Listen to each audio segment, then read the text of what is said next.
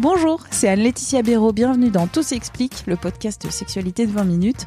Aujourd'hui on s'interroge, pourquoi il y a autant de plombiers dans les films porno? Pourquoi ce cliché de l'homme poilu qui passe au domicile de la bourgeoise, ça fait tellement fantasmer? Est-ce que, d'ailleurs, le livreur à domicile serait pas un peu en train de lui passer devant au plombier sur le podium des professions clichés dans le porno? Qu'est-ce que le plombier dit de notre perception de la sexualité et des rapports de classe dans notre société C'est à partir de la question existentielle du plombier dans le porno que Michael Pitkoff-Kleiner a mené l'enquête. Et pour dévoiler les dessous du plombier, ce journaliste, ancien rédacteur en chef de Playboy France, a rencontré des acteurs, une réalisatrice porno, un psychanalyste, un prof de recherche sexuelle et il a publié l'ouvrage Le rôle fondamental du plombier dans le porno, suivi de neuf enquêtes sexuelles aux éditions Anne Carrière. C'est à la poursuite de cette figure de style que j'ai rencontré l'auteur. Michael, comment est venue cette idée d'enquête du plombier dans le porno? C'est un peu le hasard en fait. J'ai un plombier qui vient chez moi un jour, histoire vraie. J'étais en train un peu de chercher euh, un thème pour ce bouquin-là, enfin du, du, tout du moins une amorce.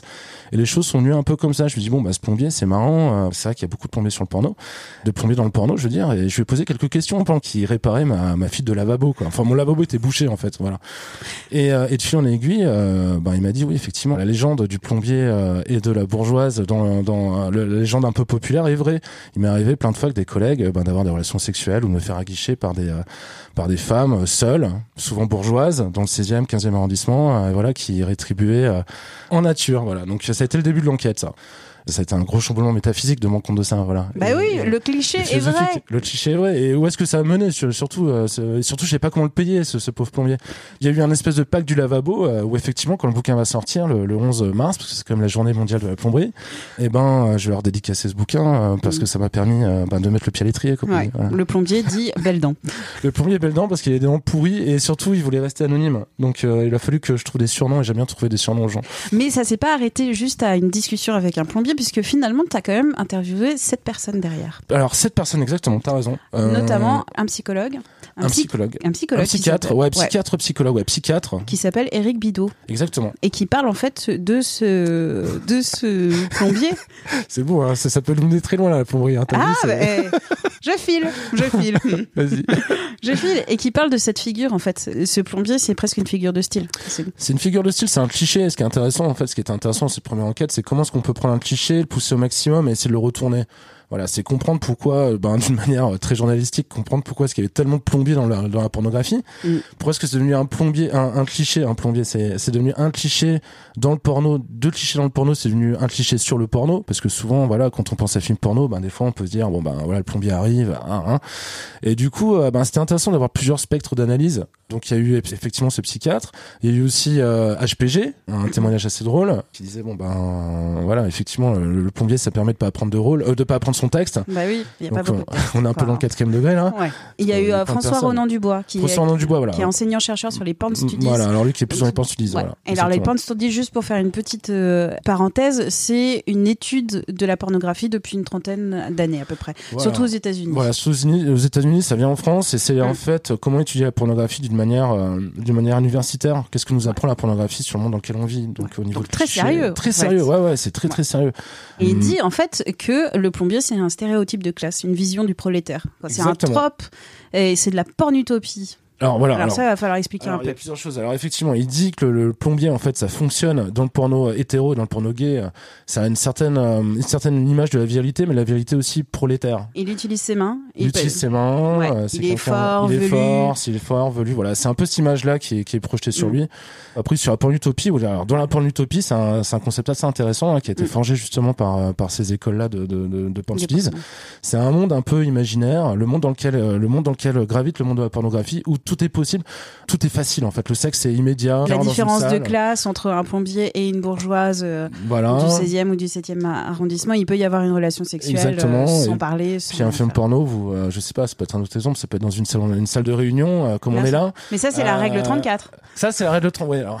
Mais ça, c'est un autre chapitre. Donc, je vous inviterai évidemment à lire ce livre pour, comprendre la règle 34. Mais, mais la pornotopie, c'est un très beau concept en tout cas. C'est quelque chose qui m'a. Mm. C'est un monde parallèle en fait. C'est le monde de la pornographie où tout le monde l'aise avec tout le monde et facilement quoi. Ce qui n'a rien à voir avec le monde, euh, le monde réel. Il y a aussi la rencontre avec euh, Olympe de G, qui Ouais. est une réalisatrice Ouais. qui se revendique euh, féministe Ouais. et qui dit en fait aujourd'hui ah bah oui le cliché du, du plombier c'est partout partout partout partout. Et maintenant, on pourrait renverser ce, Voilà. ce cliché du, euh, du plombier. Par exemple, que ce soit une plombière avec euh, des lesbiennes, par exemple. Bah exactement, c'est un peu ça aussi le plombier été intéressant vu que c'est c'est un gros cliché, vu que le porno féministe, le porno, euh, le nouveau porno en fait, le new porn. Euh, renverse les clichés en fait ce qui est intéressant avec elle c'est de voir de quelle manière les vieux clichés comme ça du porno peuvent être euh, ben, subvertis et on crée des nouvelles figures de style on prend des choses ringardes des Ouais. choses un peu dépassées sur année on les retourne on, On les, on les Warhol, retravaille quoi. exactement d'une certaine façon ouais, on ça recycle tout. Et donc on- euh, voilà, c'est comment elle, cette figure-là, euh, en fait, avec son, son regard de pornographe euh, ben, féministe, comment est-ce qu'elle pourrait retourner la, la proposition et en faire un nouveau porno, enfin un nouveau, euh, voilà, proposer quelque chose de, de neuf. Avec, alors là, je vais prendre un terme anglais qui tourne un peu en ce moment, le female gaze, le regard féminin, alors que dans le cinéma est critiqué aujourd'hui le male gaze, ce regard masculin sur euh, les femmes ou sur l'histoire ou ce genre de choses. Donc on pourrait avoir peut-être du porno avec un female gaze. Et ben c'est tout le sens du, porno féministe, en fait, c'est euh, ben, de ne plus avoir le, point de vue masculin euh, qui a été qui a le point de vue dominant dans le porno pendant des, des- des décennies. Là, le porno féministe, c'est comment est-ce qu'une femme peut euh, faire du porno avec son regard féminin, d'une manière, enfin, avec sa, sa, sa sensibilité et son point de vue. Et c'est voilà, le chapitre se clôt en fait sur euh, sur euh, sur elle et c'est sur son sur comment renouveler la figure du, du plombier dans le porno. Donc ça nous mène assez loin finalement, ce, ce, ce bon vieux plombier. Mais dis donc, qui ben voilà ça, ça, ça servait aussi de prétexte dans ce premier chapitre de faire un peu une photographie de la pornographie actuelle. Voir un peu différents courants différentes visions de la, de la pornographie voir vers où ça allait nous mener. Et donc euh, voilà ce dernier la dernière partie de ce chapitre là c'est effectivement l'âme de G euh, qui est un peu l'avenir de la pornographie hein. c'est la pornographie du futur du troisième millénaire qui sait Qui sait est on y est Mais la vraie conclusion, c'est toi qui me dis, en prenant cette histoire du, du plombier, je vais pouvoir faire un panorama de la pornographie française. La pornographie française, exactement. Et en plus, ça va me permettre de résoudre quelques problèmes existentiels. Parce qu'à la fin, je donne quand même la, manière de, de réparer son lavabo. Et c'est quand même très très important comme problème existentiel. Comment vais-je faire pour, les, pour réparer mon lavabo. On peut donner la solution ou pas? Ah oui, tu peux si tu veux. C'est Euh, le joint. C'est le joint. Tout est dans le joint. Voilà. Tout est dans Bon, le Il exactement. y a d'autres, il y a d'autres enquêtes, Ouais. mais on ne déflorera pas. On déflorera pas la bête. Euh, Exactement.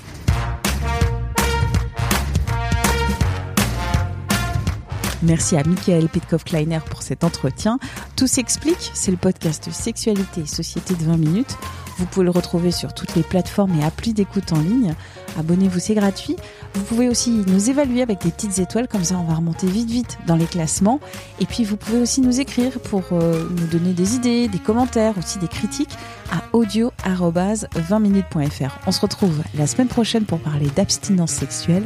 D'ici là, portez-vous bien.